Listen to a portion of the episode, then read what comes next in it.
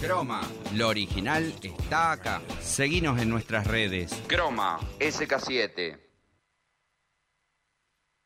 Estás en Radio 10 Neuquén. 98.5. 98.5. Radio 10. Desde las 7 y hasta las 9. Tercer puente.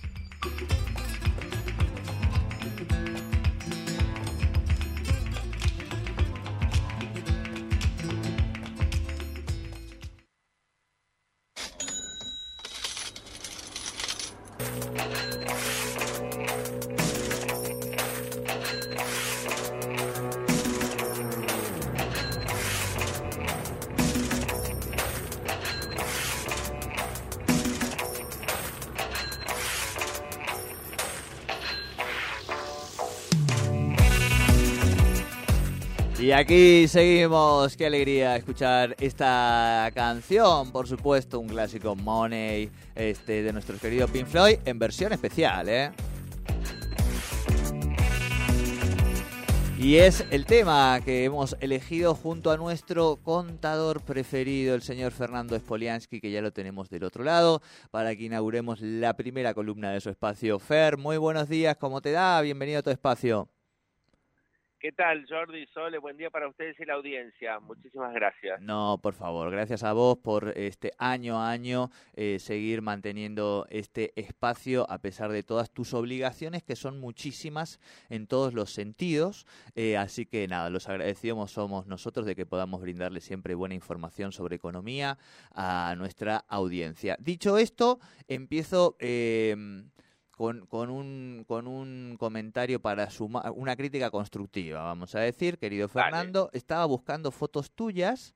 Eh, Y no encuentro tantas, eh, te digo, no. Pero caramba. O sea, encuentro las clásicas de, la, de las redes, digamos, ¿no? Las que ya siempre suelo tener. Pero buscaba ahí en tu Twitter, por ejemplo, y digo, che, acá no le estoy encontrando nada. Así que, eh, bueno, después mandame o tarea para, para el hogar, le, le, pedimos a alguno de los colegas.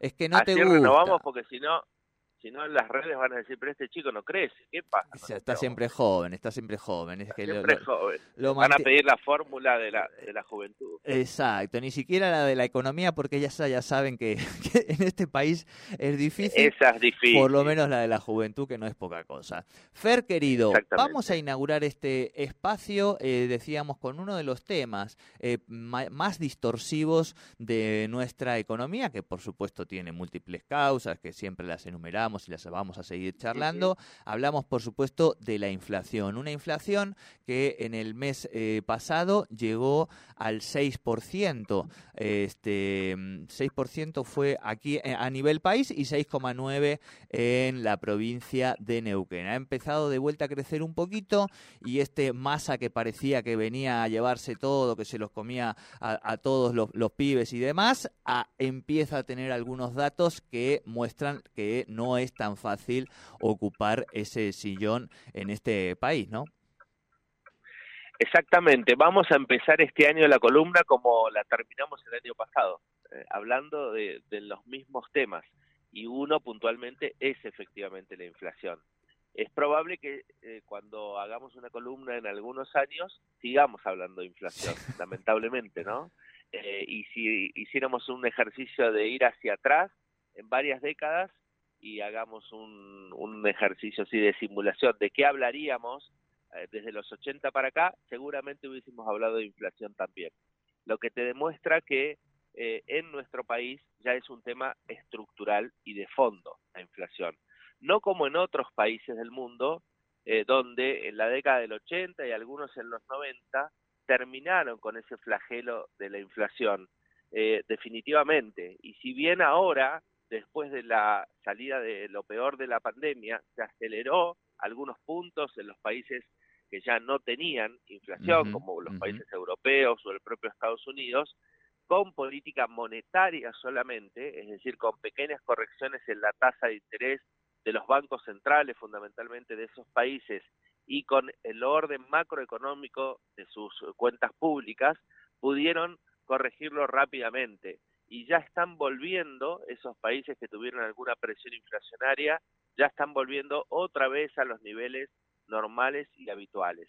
Y en Latinoamérica porque muchas veces miramos obviamente a nuestros países y vemos qué pasa, eh, observamos que no tiene nada que ver tampoco el fenómeno inflacionario. Eh, Chile tiene el 0.3, Brasil tiene el 0.4 por mes, eh, Colombia, Perú, Bolivia, Uruguay, país que veamos de nuestros vecinos tampoco han tenido un problema con la inflación como lo hemos tenido nosotros.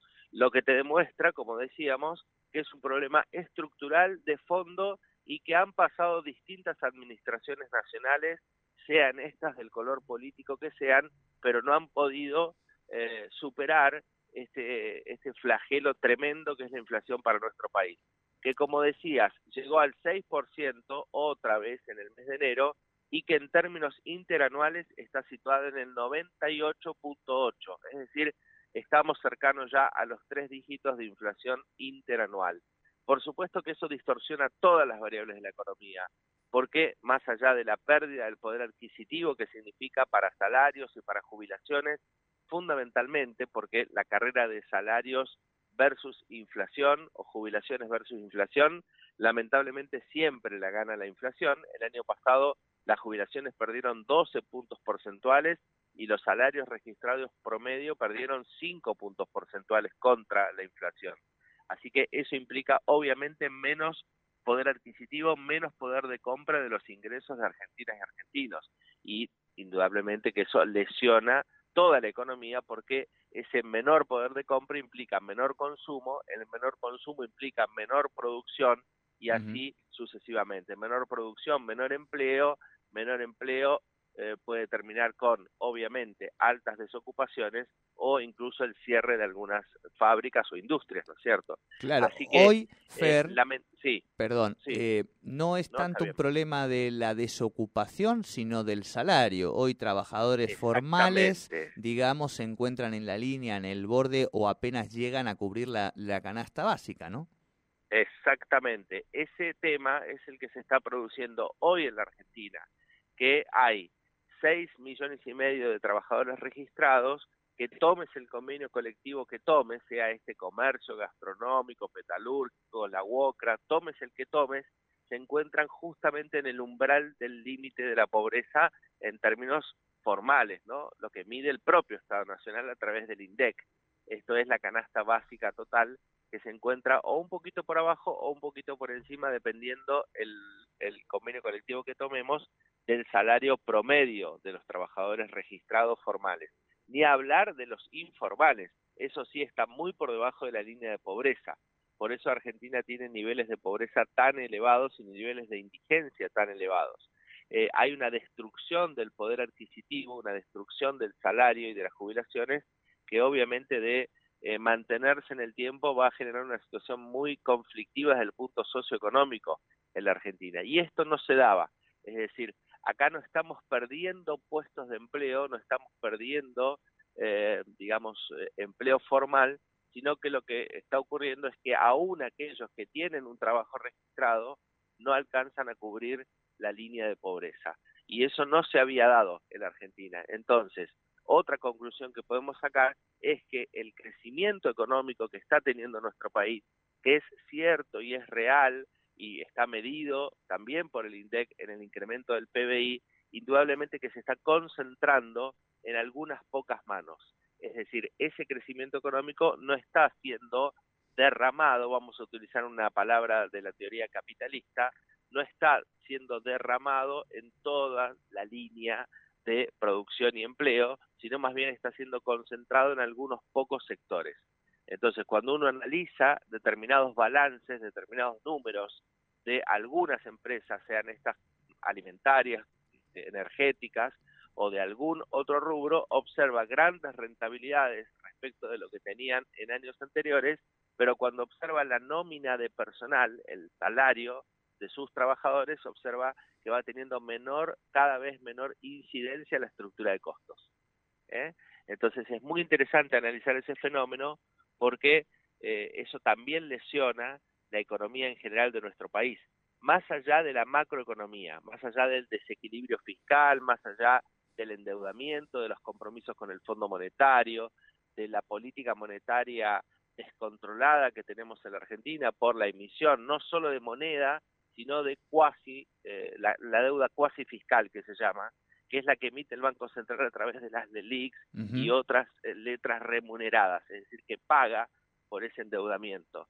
Todo eso contribuye a que la inflación no ceda y que se mantengan los niveles como en enero en seis puntos, cuando la expectativa del gobierno era que se sitúe entre tres y cuatro puntos.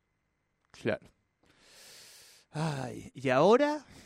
¿Y ahora? Porque digo, se supone que vienen algunos aumentos clásicos del inicio de, del año, digamos. Eh, lo vemos que sigue renovando, actualizando los acuerdos de, precios justos, que ha incorporado algunos rubros que, que yo, por lo menos la recepción en el programa de mucha gente que es que bueno, por ejemplo, la escuela, eh, la educación privada, ¿no? Pero digo, ¿y ahora? Sí.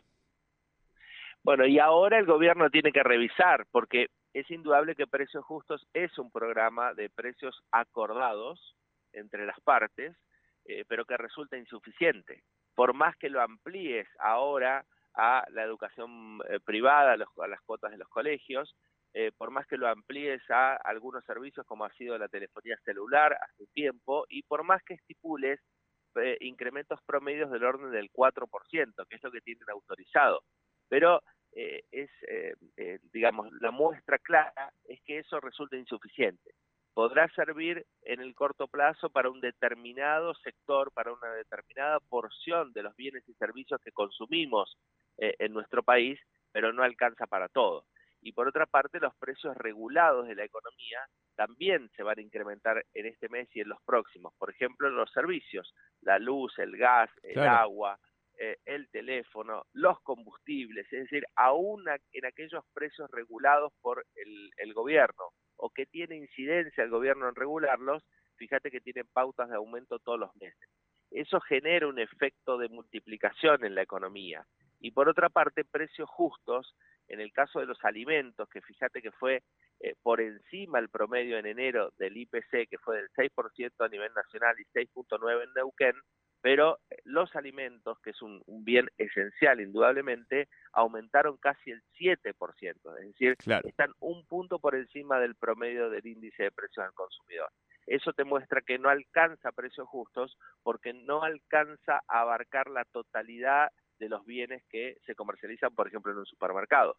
Vos fijás un acuerdo a través de precios justos por 3.000 artículos, pero en el supermercado tenés 50.000 entonces no alcanza a cubrir, eh, digamos, toda la demanda que hay eh, de, de, argentinos y argentinas en ese sentido y obviamente te distorsiona el número final de la inflación. Yo creo que en el y ahora, creo que el gobierno tiene en estos meses que le quedan, porque hay que recordar que es un año electoral, que le quedan algunos meses al gobierno de Alberto Fernández, tiene que revisar algunas políticas para intentar llevar tranquilidad a la economía en los meses que ven. Bien. Ay, bueno, clarísimo, Fer. Eh, nos quedan ahí eh, preguntas que nos va haciendo la audiencia, pero estamos ya con el tiempo, así que Gustavo, la próxima también compartimos las preguntas con Fer. Eh, clarísimo y ojalá em, baje un poquito, es lo que vamos a decir. Fer, querido, abrazo grande y hasta la semana que viene. Gracias, Jordi. Un abrazo. Bien, hablábamos entonces en nuestro espacio de economía con Fernando Spoliansky sobre la inflación, causas, qué se viene, qué va a pasar, todas estas cuestiones. Y ahora nos vamos con el cierre de este programa.